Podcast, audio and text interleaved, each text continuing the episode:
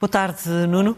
Uh, para iniciar esta nossa conversa, tens um título muito, muito lato, nas bocas do mundo. Pode meter-se aqui muita coisa. É verdade, olha, eu desde, desde hoje, uh, retrospectivamente até há duas semanas, estive a investigar o que é que Portugal neste momento uh, constitui como notícia nos vários órgãos de, de informação internacionais. E um, os temas, o tema de hoje, na maior parte dos jornais que são que têm um, um, um serviço da Reuters, uh, é os professores. Portanto, todos eles uh, reconhecem que os professores em Portugal têm uh, ou estão a enfileirar numa onda de protesto que já existe noutros países da Europa. Portanto, não é só em Portugal que está a haver protestos de professores, mas em Portugal especialmente, porque Portugal tem um problema que outros países não têm.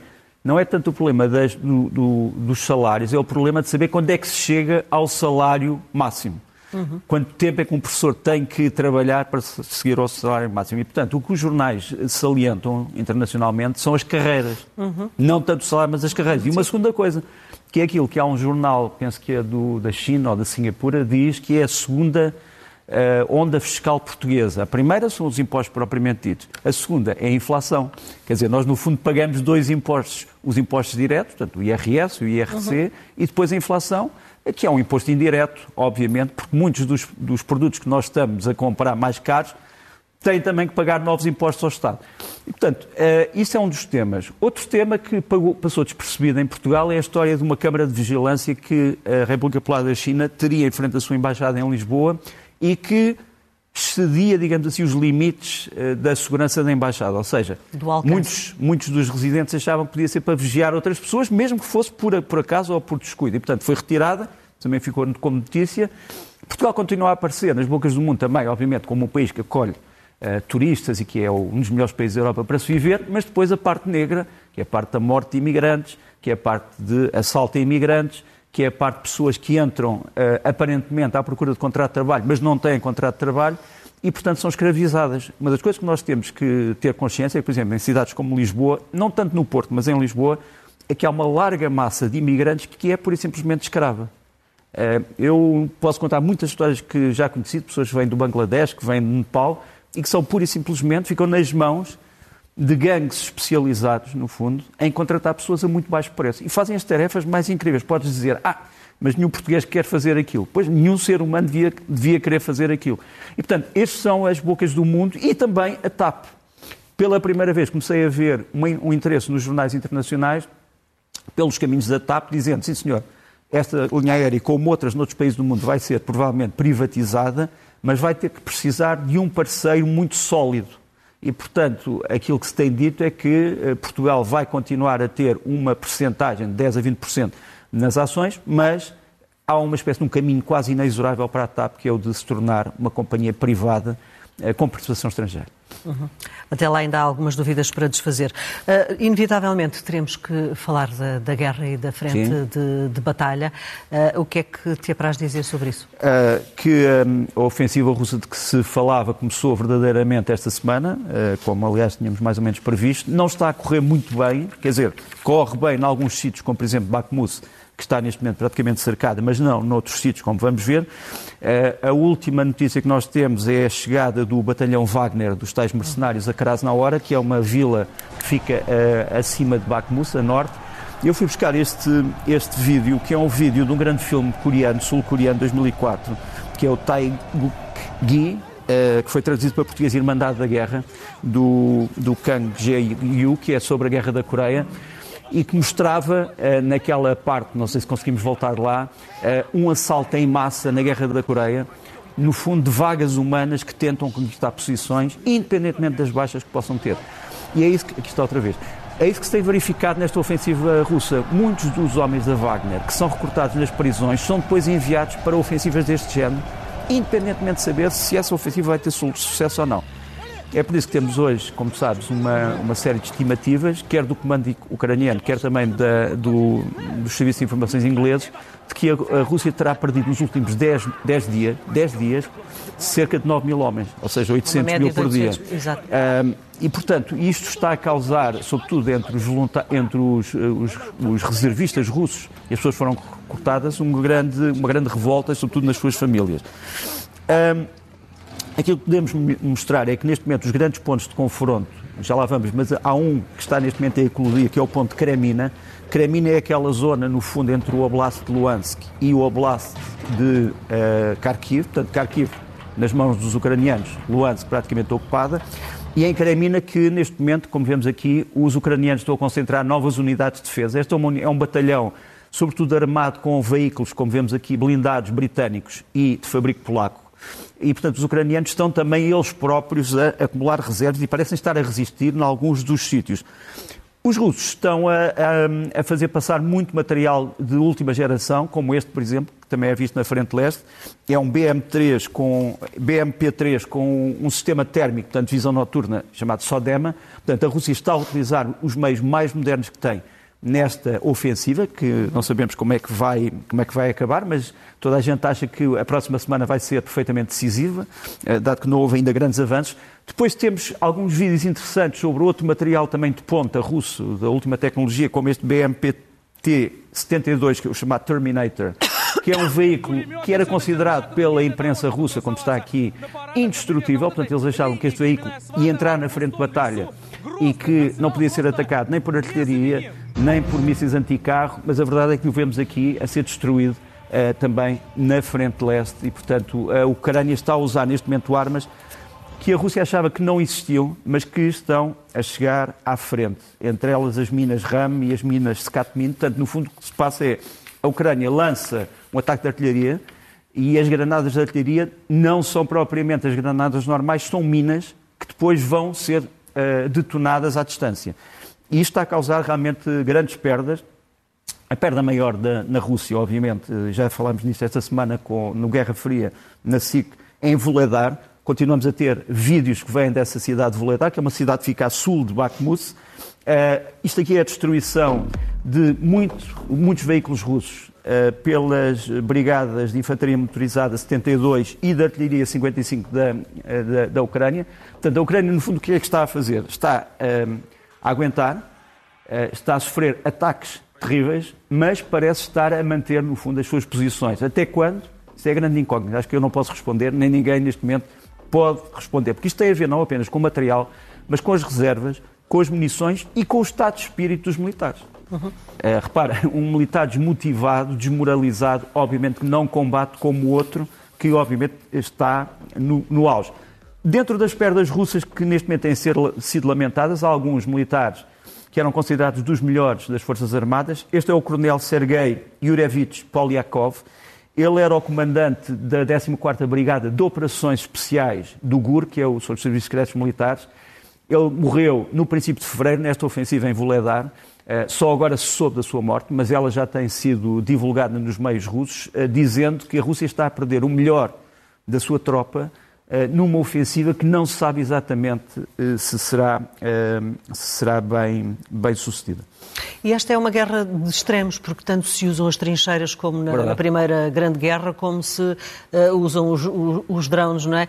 Uh, como é, que, como é que isto tudo se conjuga e porquê é que isto acontece? Porque são duas guerras ao mesmo tempo. Realmente é uma guerra terrestre que se baseia nas trincheiras, depois é esta guerra dos drones. Isto é o primeiro drone uh, marítimo russo que tenta atacar uma ponte perto de Odessa. Portanto, os russos neste momento estão a copiar táticas que os ucranianos, como sabes, já usaram em Sebastopol.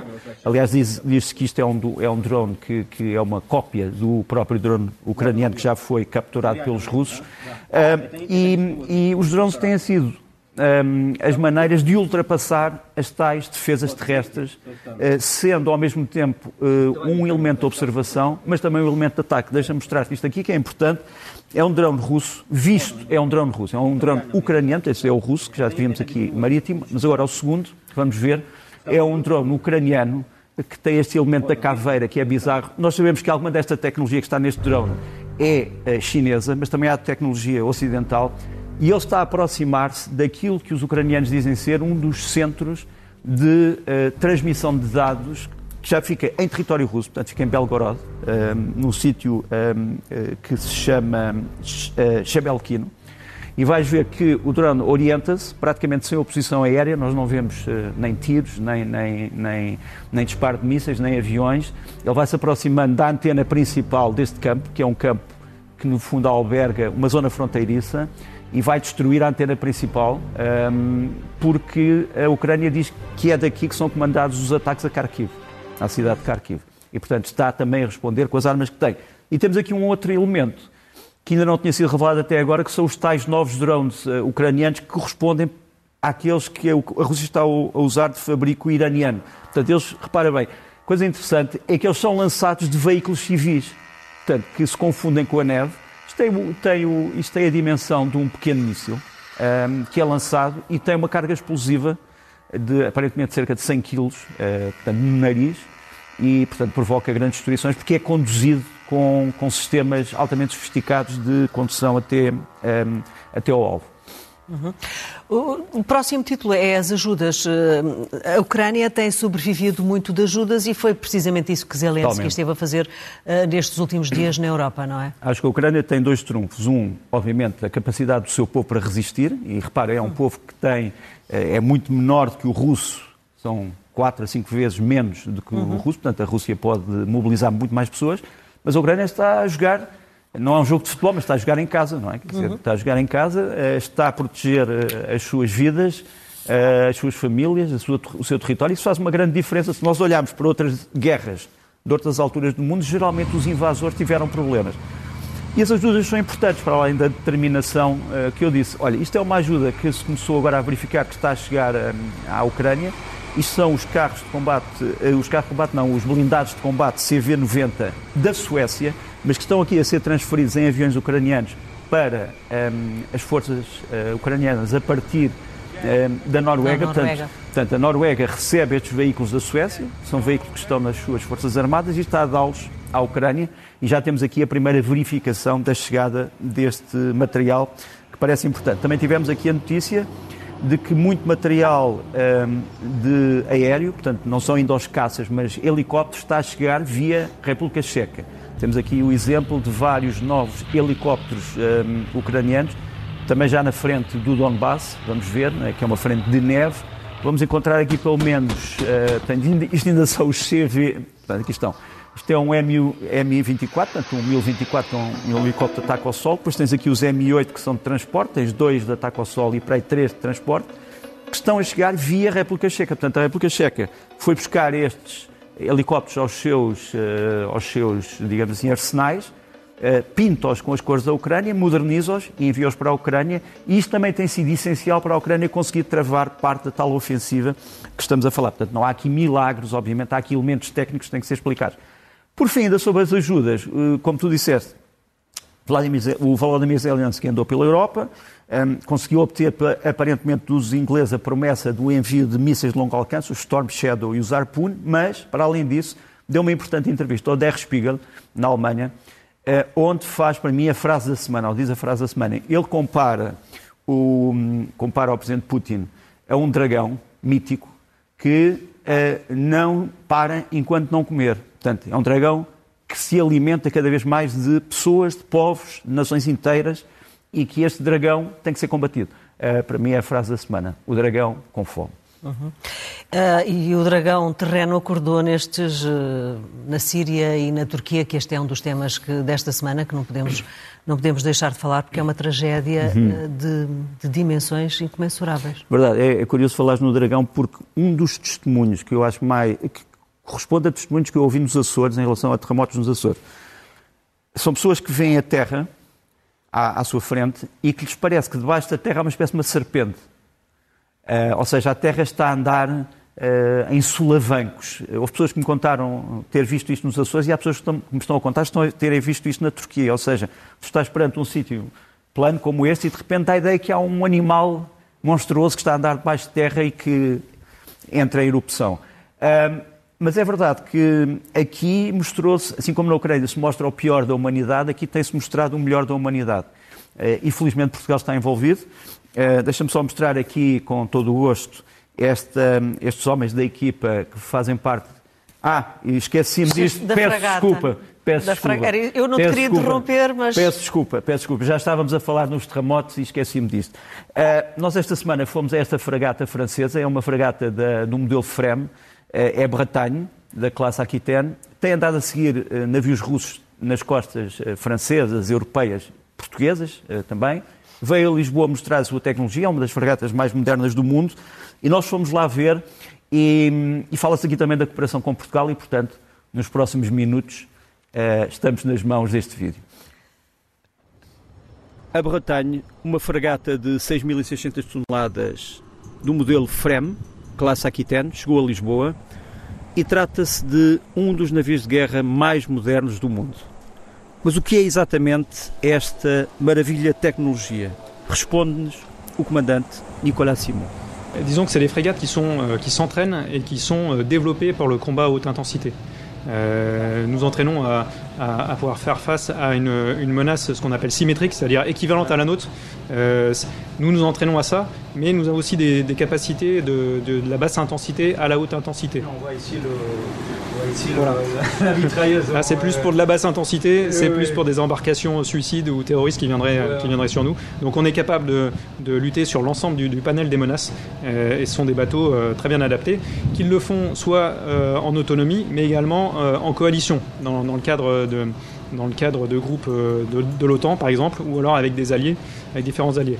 À noter que ce, ce, bâtiment va participer à un exercice de haute intensité en Méditerranée, à Orion, je ne sais pas si vous en avez entendu parler, ouais. euh, qui aura lieu euh, ces prochaines semaines. Ouais. Et, et, donc ça montre bien la, cette, euh, cette capacité qu'a la, la, FREM à s'engager dans la, dans la haute intensité. Eis o centro nevrálgico das armas do Bretagne.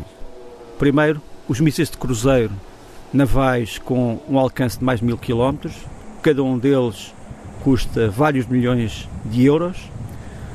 Depois, o sistema de mísseis antinavio e antisuperfície Exocet MM40 Bloco 3, que pode atingir algumas centenas de quilómetros, e ainda o sistema antiaéreo Aster 15 e Aster 30, um dos mais modernos da Europa, que e drones de 100 km de. Il y a un domaine particulier euh, qui, est, intéressant, euh, euh, qui pourrait nous permettre d'échanger, c'est le, domaine de la lutte contre les narcotrafics au travers du, MAOC.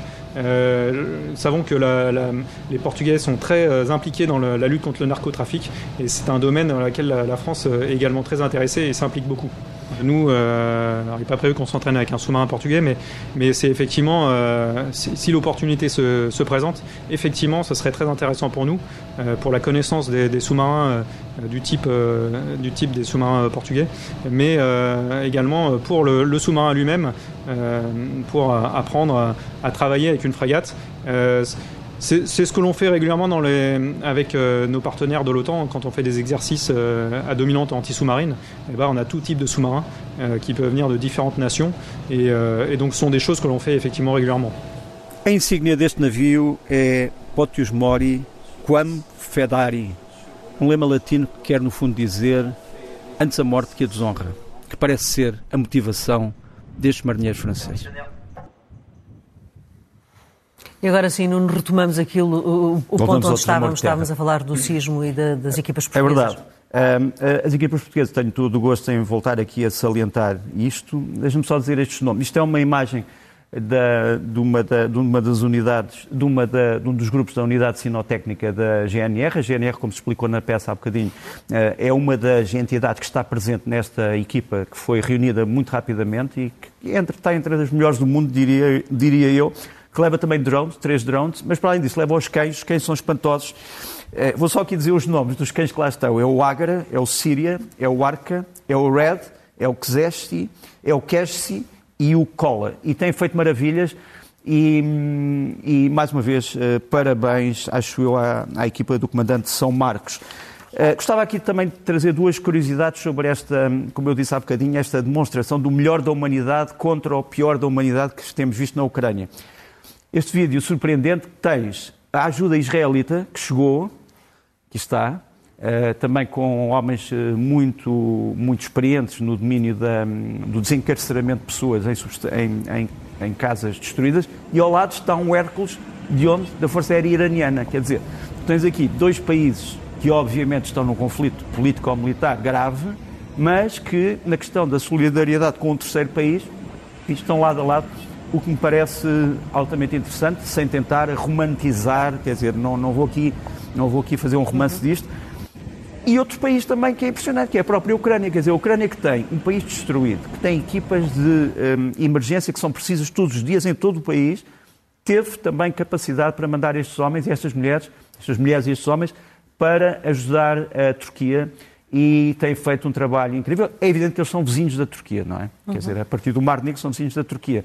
Uh, mas tem, a onda de solidariedade com os turcos é enorme e hum, tem que ser salientado. A Síria está com mais dificuldades, não é? A Síria está com mais dificuldades, mas também já está a chegar ajuda, se bem que uh, nós temos que ser, ter os pés assentos na terra mesmo quando ela treme.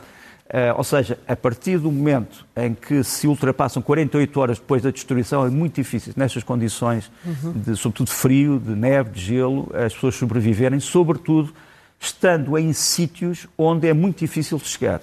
E já agora, deixa-me dizer-te que, não tanto na Síria, mas na Turquia, já estão abertos 113 processos de inquérito a, a construtores de imóveis que aparentemente eh, entregaram imóveis com construção antissísmica e foram os primeiros a cair. Uh, e quando nós em Portugal estamos a raciocinar agora sobre a proteção contra sismos, também temos que pensar muito bem nisto, numa vistoria generalizada em todo o país, não só em Lisboa, uh, da, da, qualidade de construção. Isso é muito importante, é uma das urgências, acho eu, uh, para Portugal. Uhum. Já devia ser urgência há muito tempo. Sim. Mas, enfim, Nuno, a seguir quer, queres falar-nos de uma conspiração muito peculiar e que envolve um jornalista. É verdade. É o Seymour Hersh, que, que, já foi considerado um dos grandes jornalistas de investigação do mundo. Ele agora está, como se costuma dizer, no inverno da sua vida, mas continua a escrever. Ele é o autor já de uma tese rocambolesca sobre a morte do Bin Laden. Ele diz que o Bin Laden esteve sempre preso e que aquilo tudo foi fabricado, tanto que não havia documentos em casa dele, etc. Mas pronto, ele baseia-se muito em fontes uh, secretas, segundo ele. Eu bem sei que nós muitas vezes temos, não podemos revelar as nossas fontes, sem dúvida, sobretudo em zonas de perigo. Mas esta tese dele é uma tese que tem um problema que eu já vou aqui tentar uh, uh, referir. Esta tese é sobre o quê? É sobre a destruição dos gasodutos Nord Stream. Lembras-te que foram dois uhum. gasodutos que explodiram no Mar Báltico. Ele diz, primeiro, que isto foi feito pelos Estados Unidos e pela Noruega, uh, com o conhecimento de Joe Biden e com a aprovação de Joe Biden, portanto, violando a lei dos Estados Unidos e a lei internacional, que tudo isto se fez a coberto deste exercício, que é o exercício Baltops 22, que se tinha dado em junho dos vários países da NATO no Báltico, que foi comandado este exercício por Lisboa. Pelo, vou mostrar aqui algumas, alguns elementos desse comando. Portanto, estas são três, são três dos ilustres eh, comandantes, digamos assim, em Oeiras do Strict for NATO. O Strict for NATO é um comando da NATO que existe em Portugal e que comanda, no fundo, os exercícios da 6 Esquadra Americana e de outras forças navais. Todas as forças navais, no fundo, da NATO acabam por, eh, nesta zona do, do mundo, por ser comandadas a partir do Oeiras. Portanto, ele diz que todas estas pessoas estavam dentro da conspiração, digamos assim. Eh, depois, esta, este, este exercício serviu para estes mergulhadores colocarem os explosivos. Portanto, estes são mergulhadores que fizeram treinos de, de alta profundidade, de, de, grande profundidade durante o Baltops 22. Portanto, a tese do Seymour Hersh, ele diz sempre, baseado numa fonte que ele não pode dizer quem é, uhum. uh, foi que foram colocados explosivos no Nord Stream, portanto, nos, nos gasodutos, deixaram-nos lá ficar, até ao fim do exercício. Depois foram buscar este avião P-8 da Força Aérea Norueguesa. Aí começa já a fragmentar-se a história, porque ele diz que as reuniões entre os americanos e os noruegueses foram com os serviços secretos e com a Marinha. Ora bem, este avião não é um avião da Marinha norueguesa, é da Força Aérea. Portanto, ele esqueceu-se de mencionar a Força Aérea, porque ele diz que este avião é a principal fase da destruição, porque diz que este avião lançou uma boia para perto do sítio onde tinham sido postos as minas e que essa boia é que emitiu um sinal eletrónico que fez detonar as minas, portanto, isto já alguns meses depois do fim do exercício. O grande problema disto tudo, para além das fontes não serem indicadas, todas as pessoas negarem, já haver processos contra o Seymour Hersh, é que esta história já tinha sido contada por um jornalista russo, o Vadim Andrikin, nesta, neste jornal, que é o Pravda de uh, Nizhny Novgorod. Portanto, quer dizer, esta tese do Seymour Hersh, da tal fonte desconhecida, já tinha sido veiculada pela imprensa russa. tem a mesma fonte. Uh, pois, não sei. Uh, Isto não é merece é que fonte e é a mesma água, enfim, não mas... só a mesma fonte como a mesma água. Mas pronto. Uh, e, e, do mar passamos para os céus, céus misteriosos e o que tem aparecido mais misterioso é, não é? Tu já foste aqui vítima minha de falar desta história dos objetos voadores não identificados, fenómenos, como hoje se diz, fenómenos atmosféricos não identificados, fenómenos anómalos não identificados, agora já não se diz objetos voadores, mas a verdade é que há cada vez mais a suspeita de que estes objetos todos não são extraterrestres, são fruto da tecnologia terrestre de vários países. da China, da Rússia e dos Estados Unidos. Uh, recapitulemos, que entretanto espero que, enquanto estamos aqui a fazer o programa, que não tenha sido descoberto mais, mais nenhum objeto, objeto, alguns no mundo. Mas este é um avião F-22 que lançou um míssil Sidewinder um, ehm, para o balão chinês, que, que, destruiu. Portanto, ele vem da base aérea de Langley, foi um dos aviões que esteve envolvido na primeira interseção. Depois temos estes aviões a seguir, os F-35 e os F-22, iguais aos que interceptaram o segundo objeto, não sabemos bem o que é que é, um pequeno automóvel, do, do tamanho, não é um pequeno automóvel, do, do tamanho, tamanho, do tamanho de um pequeno automóvel. Sim não sei de que tamanho, um Morris Mini, mas eu, se visse um Morris Mini a voar, ficaria também uh, perturbado. Uh, estes, são os, estes, estes, são os destroços do balão chinês a serem recolhidos pelos, pela Marinha Americana e tens ali um navio chamado Carter Hall, que é o navio onde estão hoje todos os segredos, ou não, que se recolheram deste balão. Depois temos a outra história, que é a história do outro objeto, que este era aparentemente cilíndrico, já houve dois objetos cilíndricos. Este era o pequeno automóvel que tinha também aparentemente uma forma cilíndrica, que foi, caiu ali naquela localidade que nos aparece ali a vermelha em cima, que é a localidade de Cavalo Morto. Eu não estou a brincar.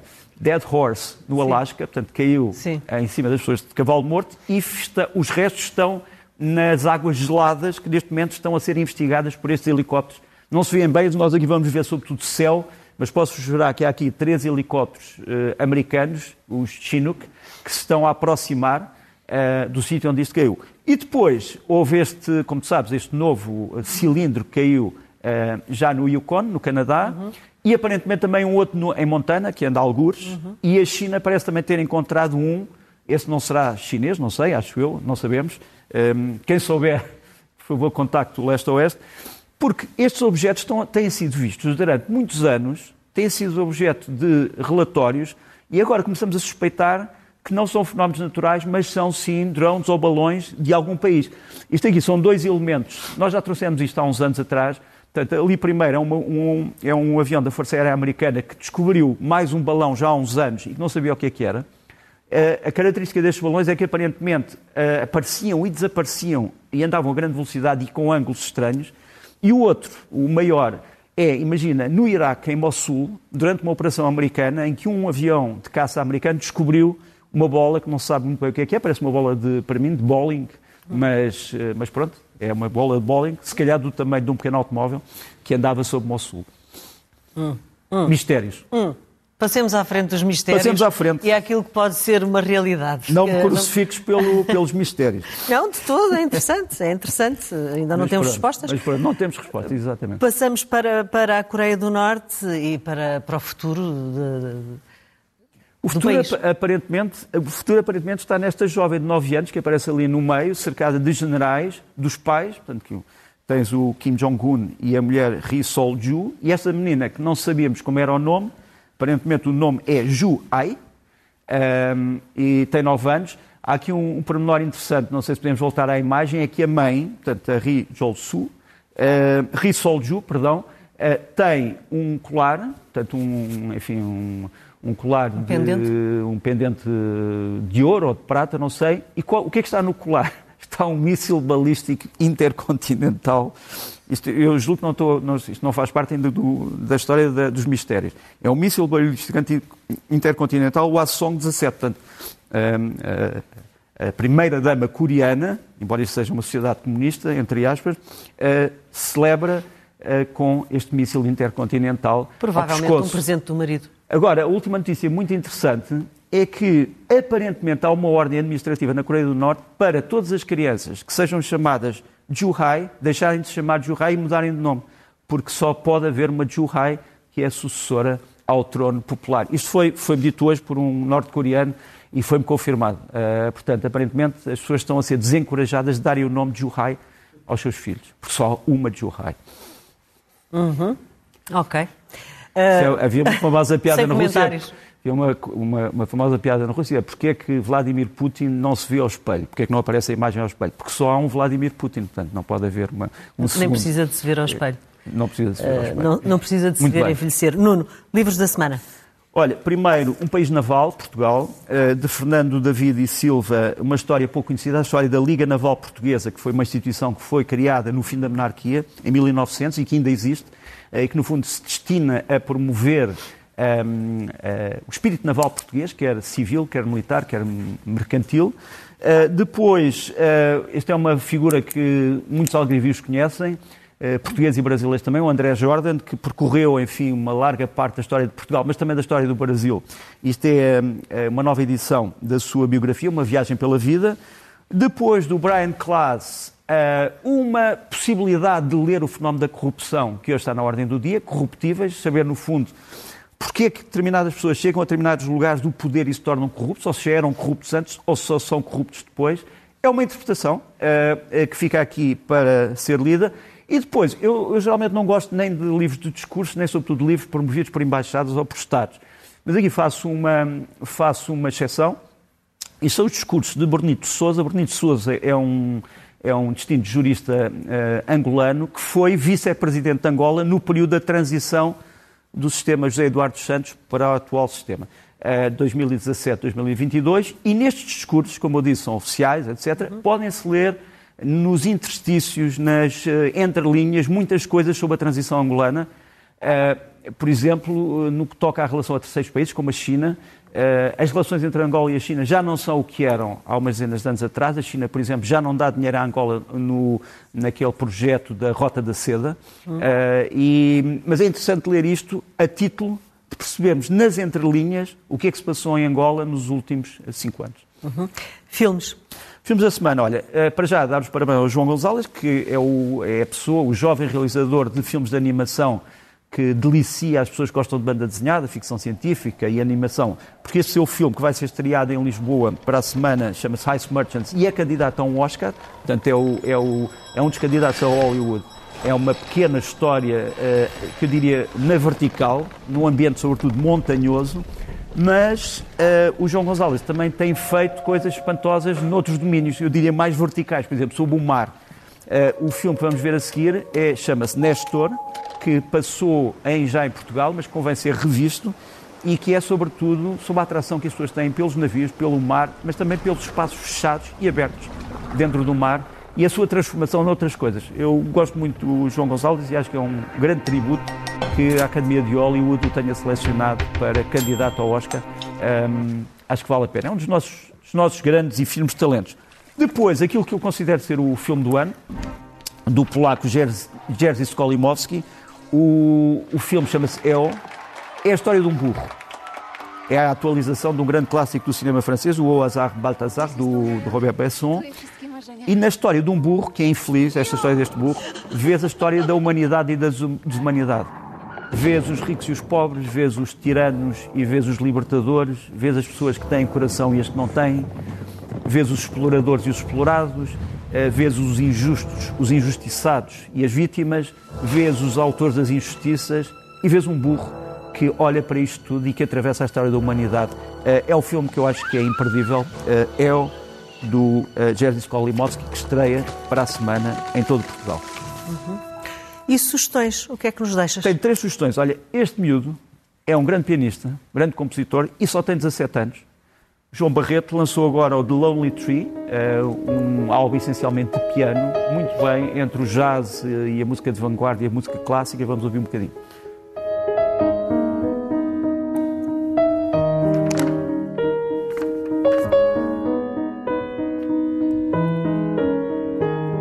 Passamos daqui para o Tiago Norte, que se chama Stereossauro, é o seu projeto musical, música eletrónica e fado e o CD chama-se Tristana.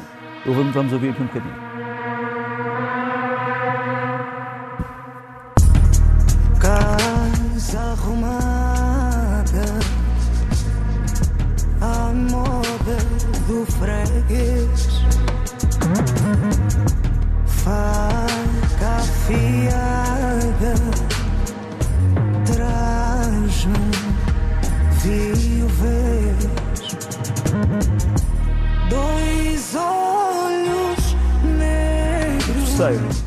Terceiro é, para mim, um dos grandes grupos do chamado rock progressivo e do jazz rock do momento. Eles chamam Stickman.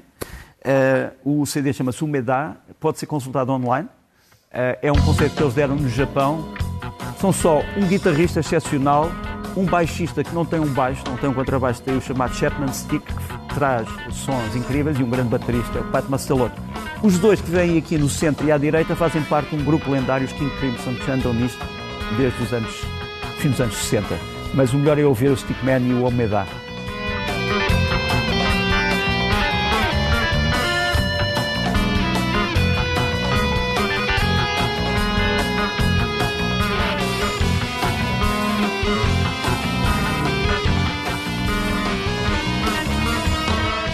acho que está na hora, não?